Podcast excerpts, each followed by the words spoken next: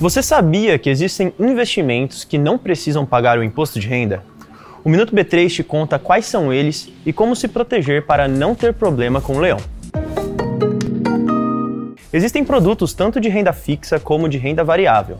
LCI, LCA, CRA, CRI, debêntures de infraestrutura são exemplos de ativos de renda fixa que se encaixam nessa regra. Já em renda variável, dividendos de ações, rendimentos de FIIs e ganhos com vendas de ações de até 20 mil reais não exigem o pagamento do imposto de renda.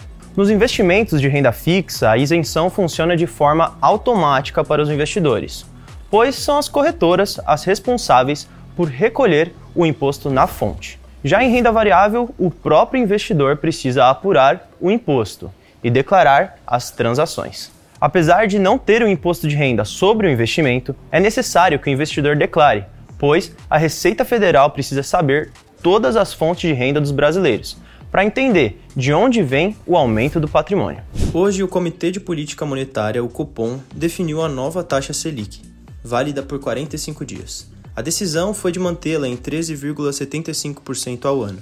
A Selic é a taxa básica de juros do Brasil e o principal instrumento para controlar a inflação. Entre outras funções, ela influencia investimentos, principalmente de renda fixa. Não se esqueça de seguir a B3 em todas as redes sociais. Boa noite, bons negócios e até amanhã.